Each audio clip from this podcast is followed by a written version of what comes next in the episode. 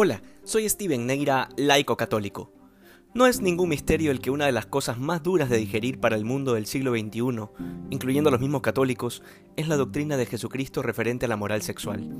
En este sentido podemos encontrar miles de interpretaciones que de alguna manera suavizan, relativizan o incluso anulan la enseñanza sobre la moral sexual que la Iglesia siempre ha enseñado desde los tiempos apostólicos.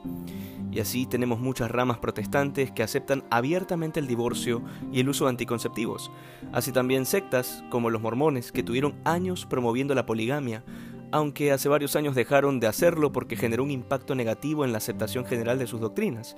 Y así también tenemos a los presbiterianos, por ejemplo, que aceptan las uniones homosexuales, y así un largo etcétera. Pero hoy el Evangelio nos presenta a un Jesús que contradice la imagen que se nos presenta en muchos de estos lugares. Una imagen intransigente, que lejos de buscar diálogos y puentes, más bien deja bastante claro que hay un solo camino, y es Él, y básicamente hay una sola verdad, y es su misma persona, y que fuera de esto no hay vida verdadera.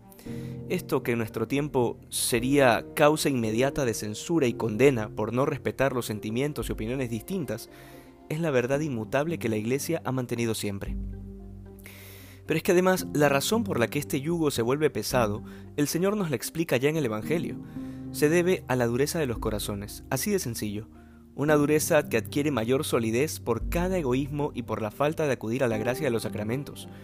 Justamente por eso los apóstoles al escuchar estas enseñanzas sobre la indisolubilidad del matrimonio dicen espontáneamente que si la cosa es así, no conviene casarse. Y automáticamente el Señor nos deja otra enseñanza, que el matrimonio es un don, una vocación, que no todos están llamados a casarse, y que por tanto el celibato por el reino de los cielos es también una vocación a la que Dios llama. Debemos pedir al Señor que nos dé la luz suficiente para poder ver con claridad estas maravillas del Evangelio en nuestra propia vida. Que hoy seamos más santos que ayer. Dios te bendiga.